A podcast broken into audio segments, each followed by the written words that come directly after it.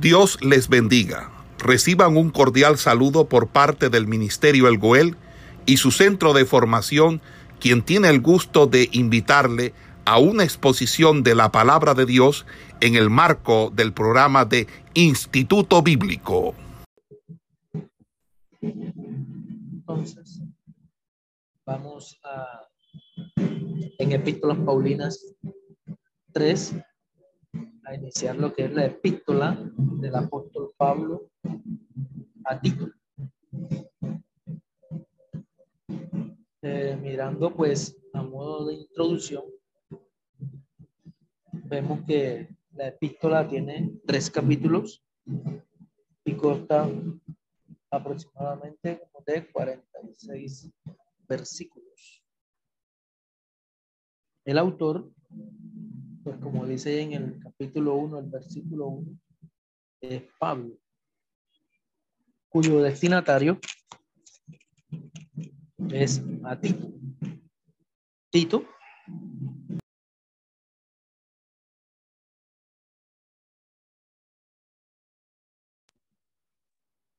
la cual pues podríamos decir que fue salvo allí y lo acompañó al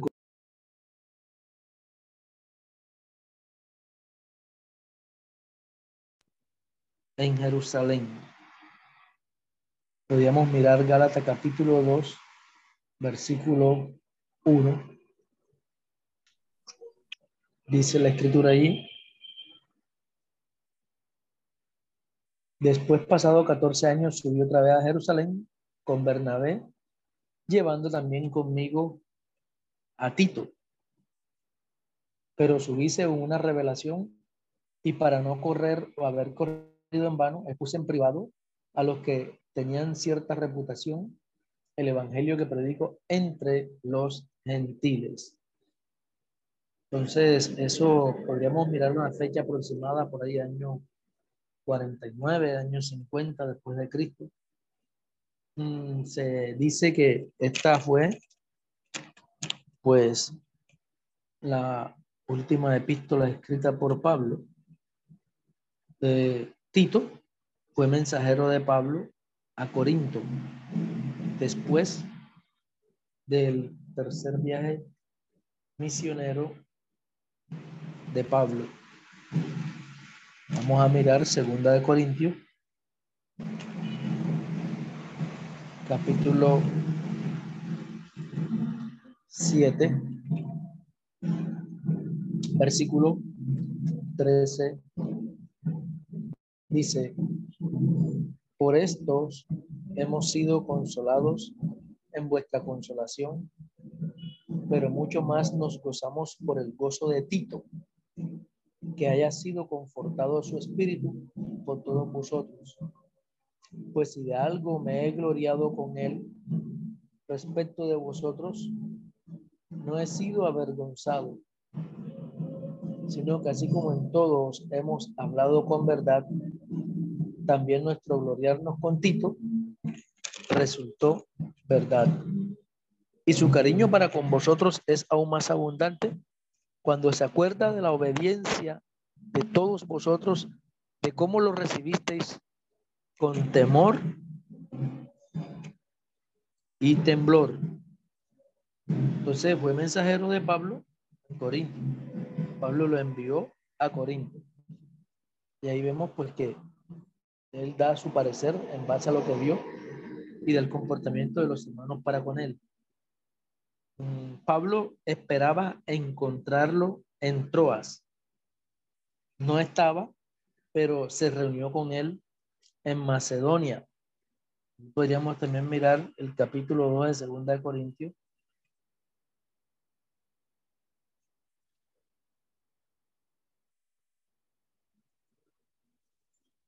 versículos 12 y 13 dice,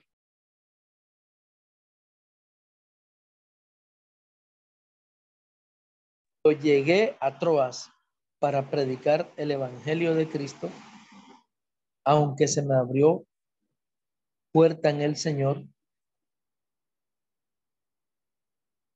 No tuve reposo en mi espíritu por no haber hallado a mi hermano Tito. Así despidiéndome de ellos, partí para Macedonia. Pablo esperaba encontrarlo en Troas, pero en Troas no lo halló. Así que se fue y pues se reunió con él en Macedonia. Pablo lo envió de vuelta a Corinto con la segunda carta a los Corintios para terminar de recoger la ofrenda para los creyentes en Jerusalén. Segunda de Corintios capítulo 8. Dice allí, de manera que exhortamos a Tito para que tal como comenzó antes, así mismo acabe también entre vosotros esta obra de gracia. Por tanto, como en todo abundáis en fe, en palabra, en ciencia, en toda solicitud y en vuestro amor para con nosotros, abunda también, abundar también en esta gracia. Entonces, Él lo envía para que termine de recoger la ofrenda para los creyentes en Jerusalén.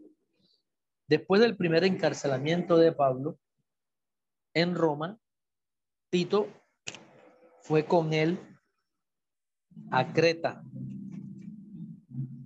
Pablo lo dejó allí para continuar la obra. Eso es lo que vemos ahí en el capítulo 1, el versículo 5. Dice, por esta causa te dejé en Creta, para que corrigiese lo deficiente y estableciese ancianos en cada ciudad, así como yo te mandé. Entonces Pablo le escribió allí y quería que fuera a Nicópolis, donde Pablo también quería ir. Entonces, cuando envié a ti... Te veo la intención.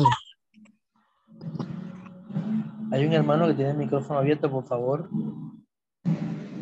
Cuando envié a ti Artemas o a Tíquico, apresúrate a venir a mí en Nicópolis, porque allí he determinado pasar el invierno. Entonces,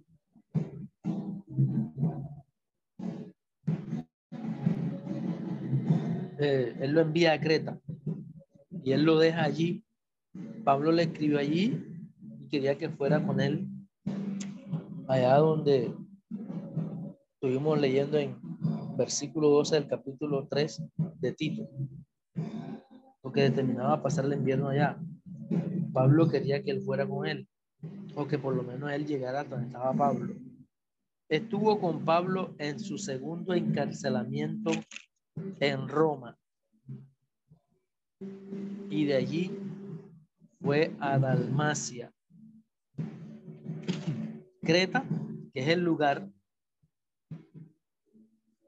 a donde Pablo lo deja, pues Creta es la isla más grande de Grecia y la quinta en tamaño que se encuentra cerca del mar Mediterráneo o en el mar Mediterráneo.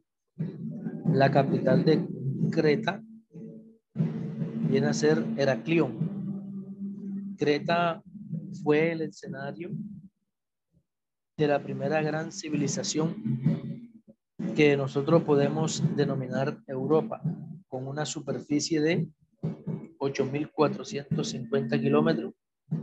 Tiene una posición equidistante entre los tres continentes, Europa, Asia y África. Cuando uno la busca de pronto en el mapa mundi, ahí se encuentra, como quien dice, como estuviera en todo el centro de los tres continentes. Entonces, eh, aquí podríamos ver alguna referencia bíblica en Hechos capítulo 2, el versículo 11. Dice la escritura, cretenses y árabes, les oímos hablar en nuestras lenguas las maravillas de Dios. También podríamos mirar en el capítulo 27, el versículo 7 de Hechos de los Apóstoles. Dice ahí la escritura,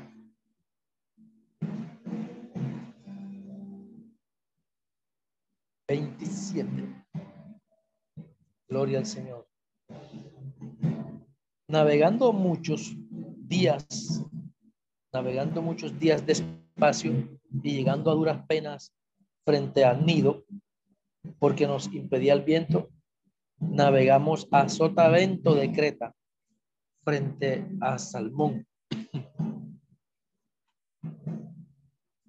Entonces Pablo, como hacía mucho, que no comían, puesto en pie en medio de ellos, dijo, había sido, por cierto, conveniente, oh varones, haberme oído y no zarpar de Creta, tan solo para recibir este perjuicio y pérdida. Entonces, Creta es una isla, ahí que se encuentra en el mar Mediterráneo. Prácticamente, como les decía, en el centro de esos tres continentes, continente europeo, continente asiático y el continente africano. Se dice que es la última carta escrita por Pablo aproximadamente por allá en el año 66. Entonces, ahí vemos que la gente, los cretenses, tenían una fama, fama de mentirosos, entonces, de la palabra Creta se formó el verbo kretitsen en griego, que significa o significaba mentir. Entonces, ahí vemos que en el versículo 12 de Tito capítulo 1, uno de ellos, su propio profeta, dijo, los cretenses siempre mentirosos malas bestias, glotones, ociosos.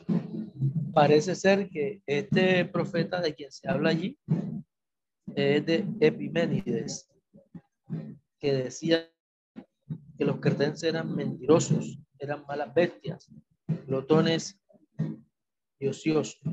Era un poeta filósofo griego que vivió en el siglo 6 antes de Cristo se cree que fue profeta en Esparta, donde hizo énfasis a sus predicciones en el ámbito militar. Entonces, los cretenses, a pesar de su mala fama, pues eran excelentes marineros y hábiles en el manejo del arco y la flecha. La isla de Creta es una isla, pues más que todo, más larga que ancha y consta aproximadamente de 240 kilómetros de largo. El propósito de la carta, pues, animar e instruir a Tito respecto a su trabajo en Creta. Por eso vemos que Pablo le dice, por esta causa te dejé en Creta. ¿Para qué? Para que corrigieses lo deficiente. Para que corrigieses lo deficiente versículo 5, y establecieses ancianos en cada ciudad así como yo te mandé. Entonces, estamos viendo el propósito por el cual, pues, este hombre de Dios deja a Tito, quien también fuera como que un hijo en la fe de Pablo, y que lo manda a que él corrigiese. La palabra corregir, el griego paideuo, está indicando instruir, poner en orden. También es rectificar algo que está defectuoso.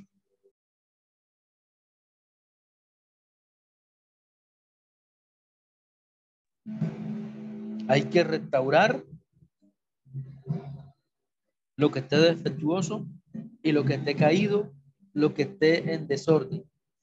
Restaurarlo a un estado recto. Y si vemos que Dios, pues por mandato de Pablo a Timoteo, perdón, a Tito, le indica de que corrigiese lo deficiente, porque a Dios no le gustan las deficiencias. Y todas las cosas que nosotros podamos tener en deficiencia, pues tenemos que corregirla por amor al Señor. Por lo cual, pues,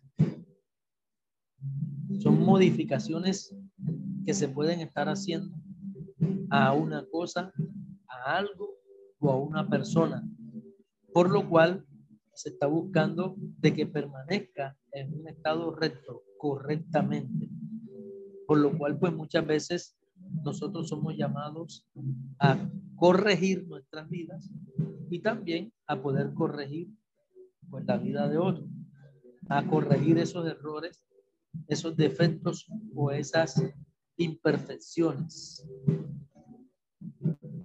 Entonces, hay que rectificar nuestras vidas.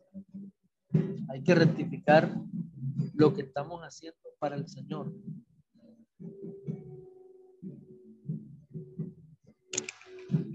Es, perdón, modificar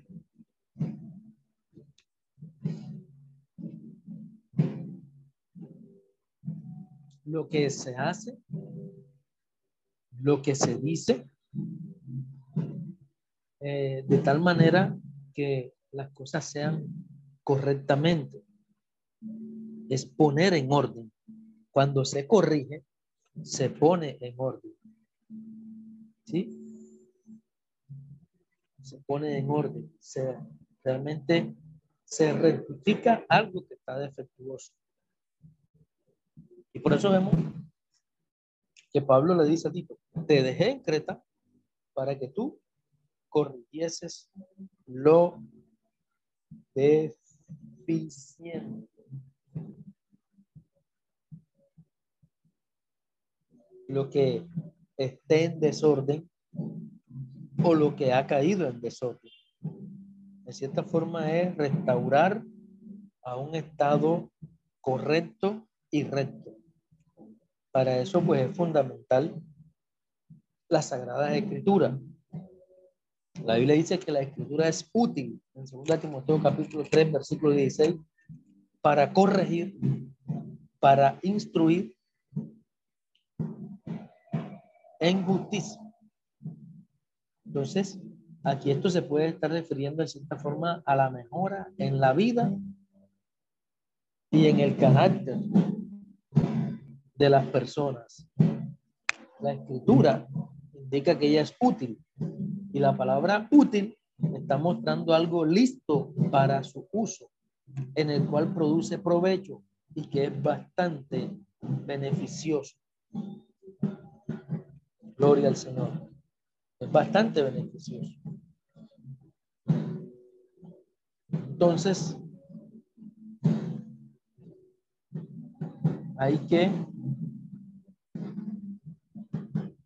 indicar la corrección de las cosas. Y por eso Pablo le dice, corrige lo deficiente, establece ancianos, dice ahí en cada ciudad, así como yo te mandé. sea un mandato que recibe su discípulo Tito de Pablo. Gloria al Señor. Entonces, allí podemos mirar que corregir es instruir, dar la corrección adecuada. Indica aprender o enseñar algo. Entonces hay que aceptar las instrucciones que se dan en medio de la corrección. Entonces, eh, miramos allí que Pablo comienza la epístola, pues, con una introducción.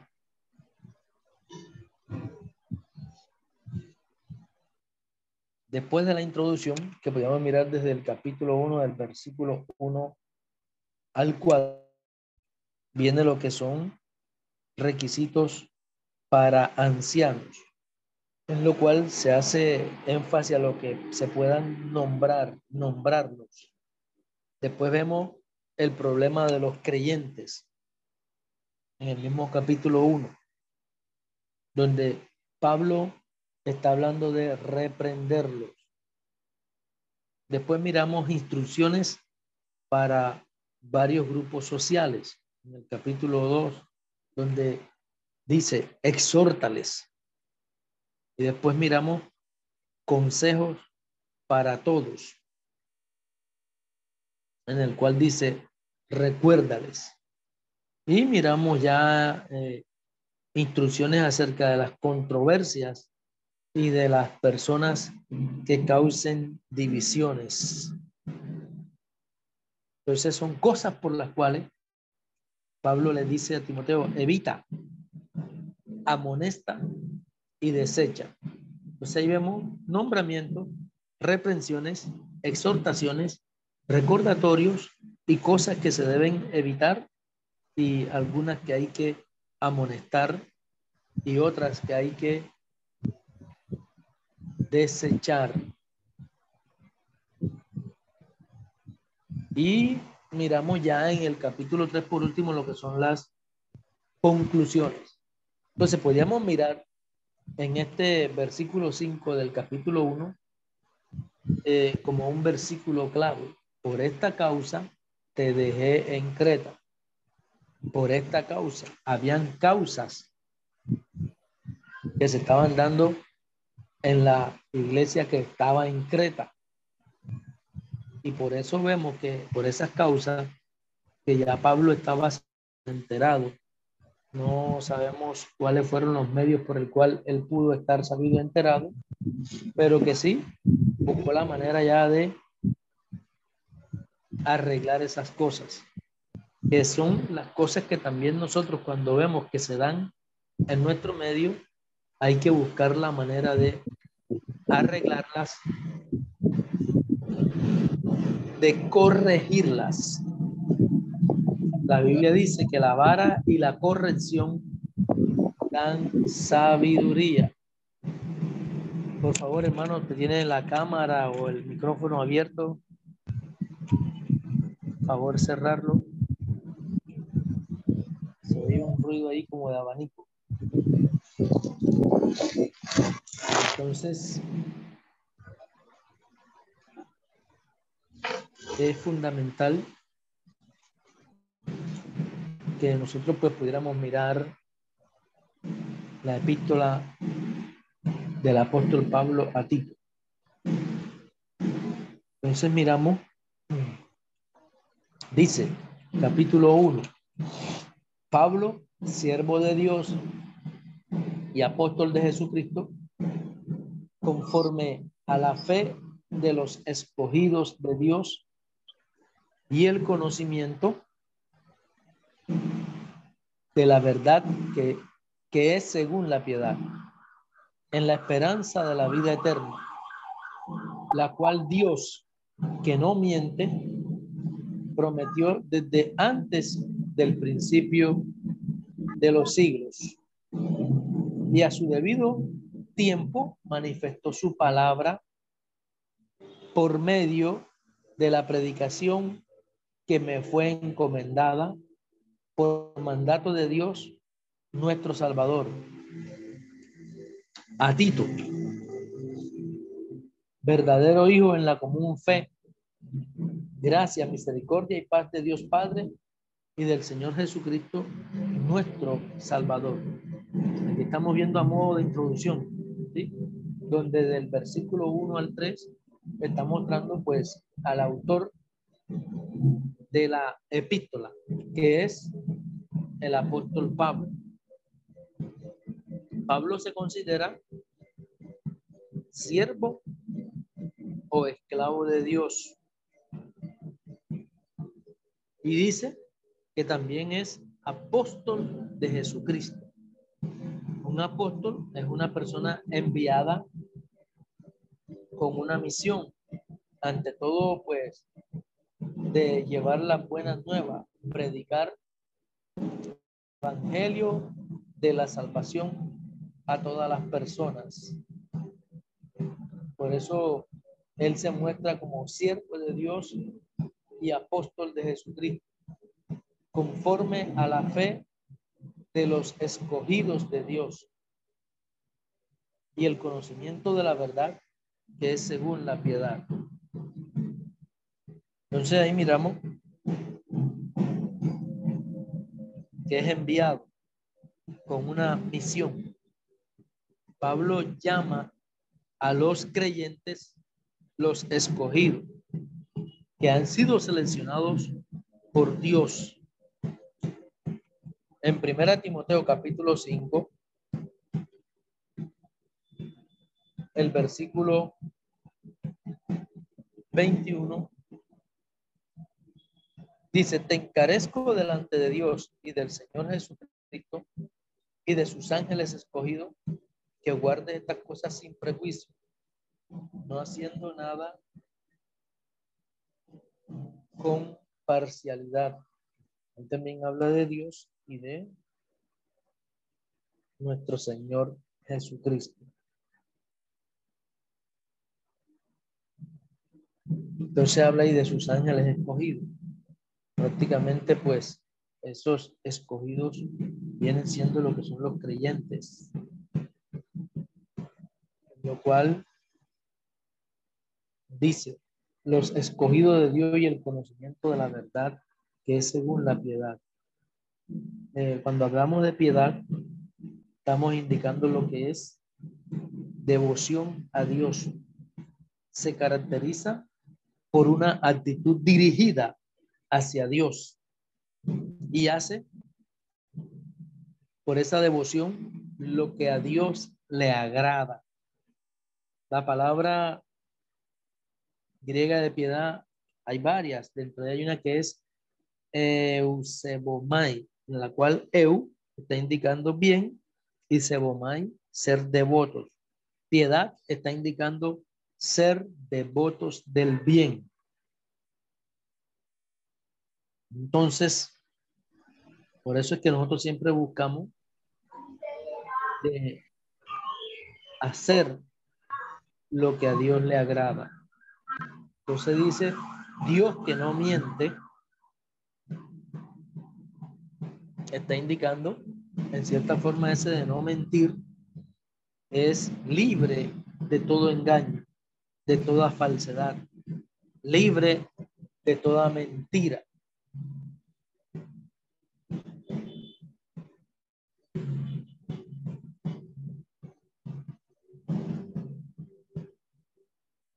Entonces, habla allí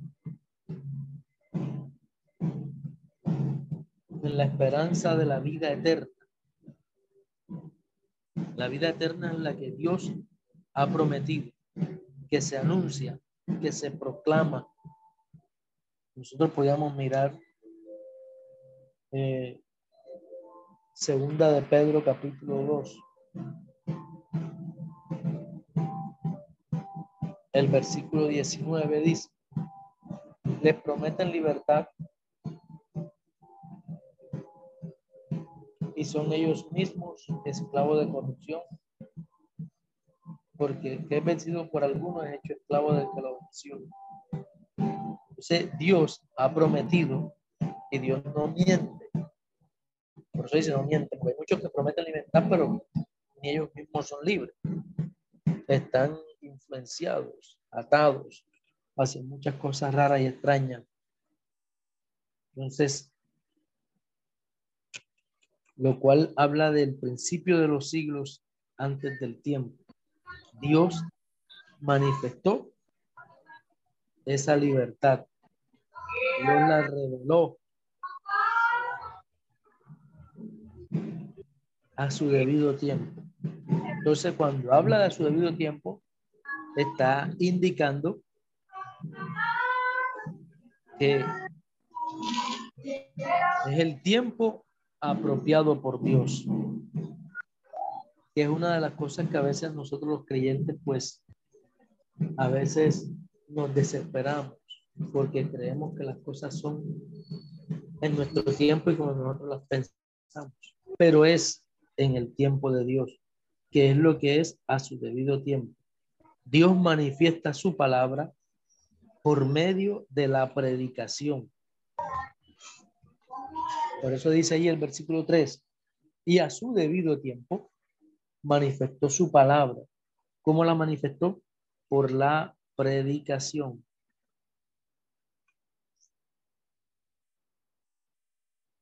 Que esa predicación le fue encomendada a Pablo.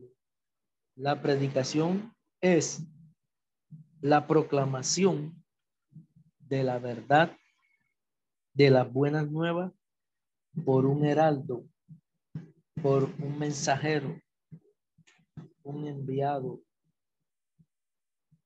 Entonces, por lo cual, la predicación le fue encomendada a Pablo, le fue encargada a él para que él pues eh, manifestara la gracia de Dios. Gloria al Señor. Por eso dice allí que me fue encomendada por mandato de quién? De Dios. Cuando Dios nos encarga su palabra, no es algo ligero ni es algo de paso, sino es algo serio por el cual, por el cual, perdón, tendremos que dar cuentas a Dios por lo que Él nos mandó predicar. Y que hay que predicar es la verdad, tal cual como está establecida en la escritura sin añadirle, sin quitarle, sino que sea realmente la palabra de Dios. Porque hoy por hoy, pues no se está, lamentablemente muchos no tienen ese sentido de responsabilidad para manifestar la verdad. Por eso dice la Biblia, donde en Pedro dice, desead como niños recién nacidos la leche espiritual no adulterada, la cual puede salvar vuestras almas, porque en muchas partes hoy por hoy lamentablemente se está dando leche adulterada, donde la gente eh, se deja llevar por emociones y no están recibiendo la verdad tal cual como es. Por eso vemos que en cierta forma esto ha llevado a que se pudiera estar dando, como quien dice, otro evangelio. Y el mismo Pablo dice, no que haya otro, sino que hay algunos que os perturban y quieren pervertir el evangelio de Cristo, como lo dice en Gálatas capítulo 1. Entonces, cuando se dice por mandato de Dios, debemos de tomar las cosas muy en serio. Que cuando Dios encarga su palabra no es algo superficial o del momento o por el momento, sino es algo que debemos de tomar con toda la seriedad del caso, por la cual tendremos que dar cuenta a Dios por lo que Él mandó que se hiciera. Y que en este caso vemos que Él le dice a Pablo a predicar. Entonces en el versículo 4, ahí estamos viendo el destinatario, a quien fue dirigida la carta. Ya vimos quién la escribió, el remitente. Es Pablo. El destinatario viene siendo Tito. Por eso dice ahí a Tito. Tito. Por lo cual dice verdadero hijo. Esa palabra verdadero está indicando que es legítimo.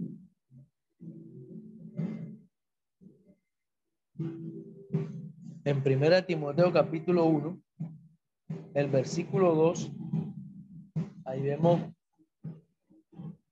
donde dice a Timoteo, verdadero hijo en la fe. Así le dijo él cuando le escribió a Timoteo, así ahora recalca cuando le escribe a Tito, verdadero hijo, verdadero hijo. Está indicando que es algo o alguien legítimo. Por lo cual podríamos mirar también y poder decir que quizás Pablo había ganado a Tito para Cristo. En la común fe.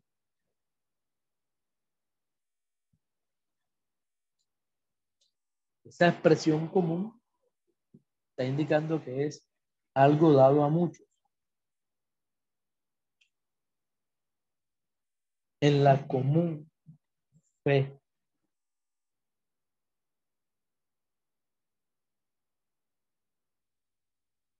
gracia,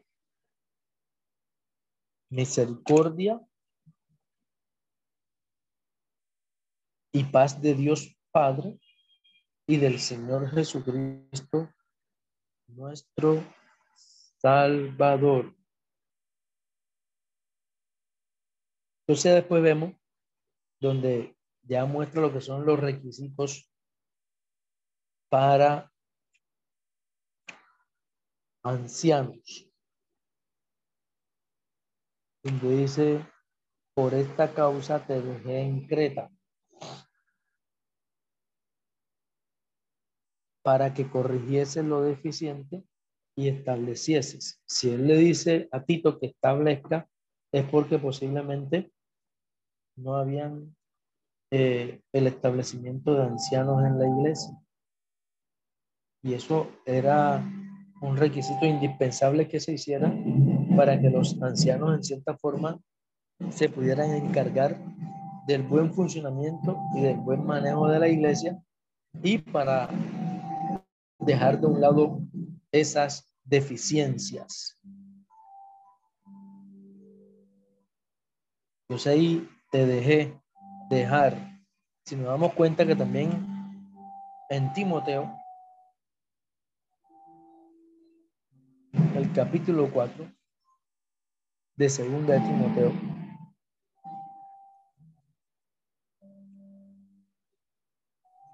El versículo 13 dice, los pergaminos que se los trajese.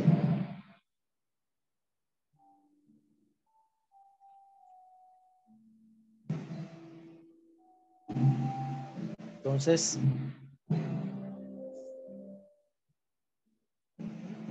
ahí estamos viendo pues eh, el propósito por el cual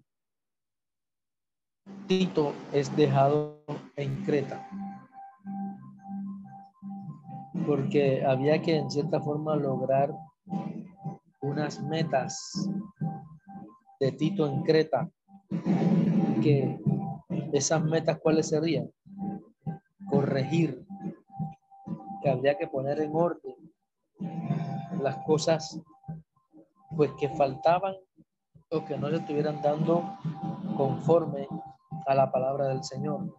La Biblia dice que Dios es un Dios de orden, por lo cual entonces él debía de establecer La palabra establecer en cierta forma está indicando es nombrar o encargar que estableciese anciano, porque faltaban ancianos que se dedicaran al manejo y al buen funcionamiento de la iglesia.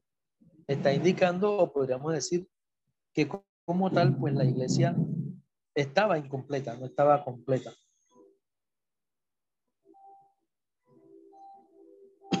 Esa palabra, perdón, establecer, se traduce también como constituir, o también se podría traducir como puesto. En Lucas capítulo 12, el versículo 14, para que constituyeras, para que pusieras. Y se traduce en Hechos capítulo 7 como poner. Entonces, Pablo le está diciendo a Timoteo, te dejé allá en Creta para que coloques, para que pongas, ¿eh? Y ponga que ancianos en cada ciudad. Entonces, que posiblemente en la isla, en todo su territorio, hubiesen algunas congregaciones. Él tenía que ir de una a otro lugar a ir estableciendo el encomio que ya Pablo le había dado. Gloria al Señor.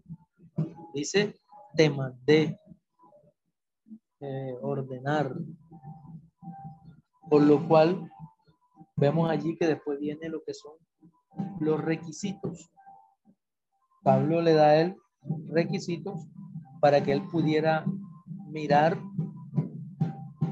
eh, las características que pudieran tener las personas que pudieran estar asignadas o que pudieran ser asignadas para el cargo de anciano. Se dice allí, el que fuere irreprensible, marido de una sola mujer. Esa palabra irreprensible, en cierta forma, está mostrando una persona intachable, que no tenga nada que señalar ni que decir por algunos malos comportamientos o por algunas cosas que no estuvieran bien en base a las sagradas escrituras. En 1 Timoteo capítulo 3,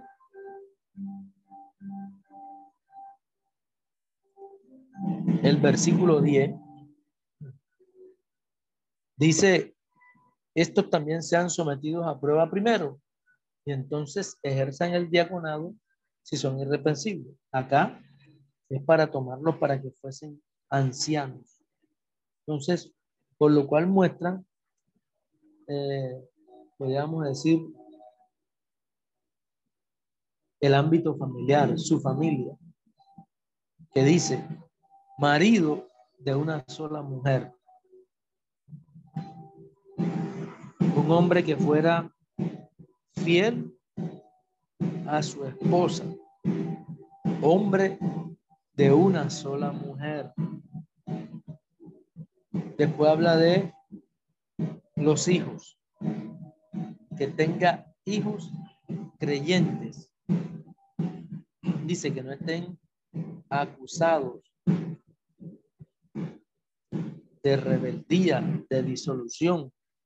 La palabra disolución viene a ser lo que son disipación, que de pronto acaba las cosas, eh, que no tenga libertinaje. Primera de Pedro 4, el versículo 4 dice, A esto les parece cosa extraña que vosotros corráis con ellos en el mismo desenfreno de disolución y os ultrajan. Entonces dice que no estén acusados de disolución. Hay personas que son disipadoras de bienes. Todo lo que coge lo acaban. Se fuman. Que no sea una persona libertina. Se está hablando de los hijos, dice, que no estén acusados de rebeldía, que puede ser desobediencia o desorden público. Porque es necesario que el obispo, y puede haber ya como una similitud entre obispo y anciano, alguien que está como para administrar, sea irreprensible como administrador o como mayordomo, porque un administrador es un mayordomo encargado de algo o en algo. Entonces, administrador de Dios, no soberbio, no iracundo, no dado al vino, no pendenciero, no codicioso de ganancias deshonestas. Entonces aquí vemos otra de las responsabilidades del anciano que iba a administrar la iglesia. Su carácter. Vemos algunas cosas que son como negativas. Dice allí, no soberbio.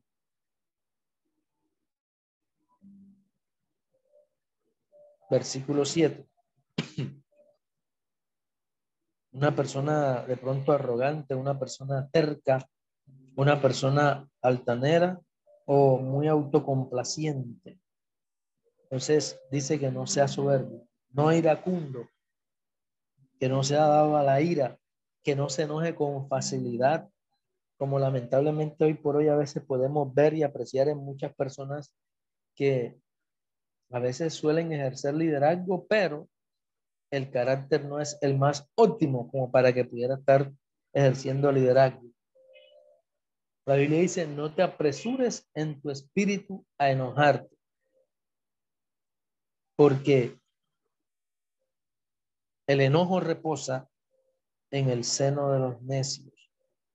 Entonces, no iracundo, una persona que se presta y se da para la ira. Al contrario, el anciano debe ser tardo para enojarse. Vamos a ver qué dice Santiago capítulo 1, versículo 19. Dice, por esto, mis amados hermanos, todo hombre sea pronto para oír, tardo para hablar, tardo para airarse. Una persona que no se aira ni se enoja con facilidad sino que es bastante eh, paciente, que soporta, que no se entrega eh, fácilmente a la ira. Y el anciano debe ser tardo para irarse, tardo para enojarse. Entonces son requisitos que se hacen indispensables y necesarios para poder establecer a una persona que se vaya a encargar del cuidado de la iglesia. Entonces, ahí vemos claramente que dice, irreprensible como administrador de Dios, no codicioso. El versículo 7 y no iracundo, no iracundo, no dado al vino. O lo que podríamos decir hoy, entregado dado al alcohol.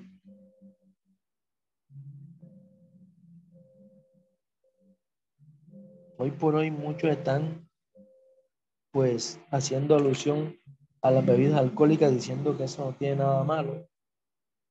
Pero aquí dice, no dado al vino, que no es una persona eh, borracha, ni que tampoco esté dada al alcohol. Ahí en 1 Timoteo capítulo 3, el versículo 3, Dice allí, no dado al vino. Lo mismo le manda Pablo a Tito, a los ancianos. No pendenciero. Eh, la persona pendenciera es una persona eh, que le gusta el pleito, la contienda, pleitista. Es una persona eh, violenta. Violenta. Se dice, no pendenciero, que no sea violento, que no le guste la contienda y que son requisitos que nosotros debemos de tener muy en cuenta a la hora de poder establecer a una persona para el cuidado y el manejo de la iglesia. Porque hoy por hoy estas cosas eh, se están menospreciando, no se están teniendo en cuenta. Ya creemos que las personas tienen que ser puestas nada más por el tiempo que pudieran tener el Evangelio, o a veces se coloca más que todo por la manifestación de los dones, pero no por la manifestación del cambio en el carácter, que sea una persona que pueda tener el carácter que Dios quiere que tenga. Y son cosas que no se están teniendo en cuenta hoy por hoy. Y a veces vemos a estos líderes que son violentos, que se enojan con facilidad, que en su casa tienen ellos mismos el pleito, la pelea y el problema. Entonces, por eso es bueno tener en cuenta los requisitos. Entonces dice, no codicioso de ganancias deshonestas. Esas son ganancias mal habidas. Como pudiéramos mirar en alguna versión, como la nueva versión internacional que dice, no anhelante beneficios vergonzosos. Entonces, el anciano debe ser una persona íntegra en sus finanzas, íntegras en sus negocios, que los negocios vayan acorde a la voluntad de Dios, porque muchas veces nos encontramos con personas que tienen ciertos negocios ilícitos. ¿Cómo es posible que vamos a encontrar a una persona que tiene que estar dirigiendo la grey la obra de Dios y resulta que ellos cuentan con burdeles y otro tipo de negocios que no son aprobados por las Sagradas Escrituras. Cantinas. No, no, no. Eso no se puede. Entonces, es más, hay que cuidarse de la codicia. Porque la codicia muchas veces lleva a que la persona deje a Dios de un lado. Por eso dice allí, no codicioso de ganancias deshonestas es muy bueno tener en cuenta, pues, el tipo de negocio que pudiera estar teniendo y de dónde surgen las utilidades o las ganancias. Que no sean mala vida, que no sean tenidas por beneficios vergonzosos. El anciano, pues, debe ser íntegra una persona con integridad en sus finanzas, que no esté acusado por otras personas. Eso es de mucho cuidado. Hoy por hoy a veces eh, vemos algunas personas que han sido avergonzadas por otras en situaciones de carácter económico. Y eso a veces da mucha pena y mucho de qué hablar, mucho de qué hablar. Y estos son eh, prácticamente mm, cosas que podíamos mirar en un carácter negativo. Bendito sea su nombre. pero que también podemos eh, ver cosas de carácter positivo, que bueno, como el tiempo se nos fue, ya la estaremos viendo en una próxima ocasión, si el Señor lo permite. Vamos a parar la grabación.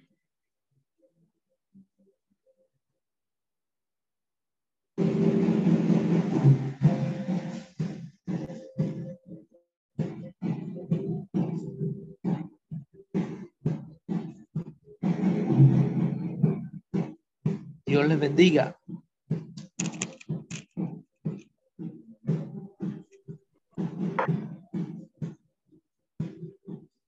Aló.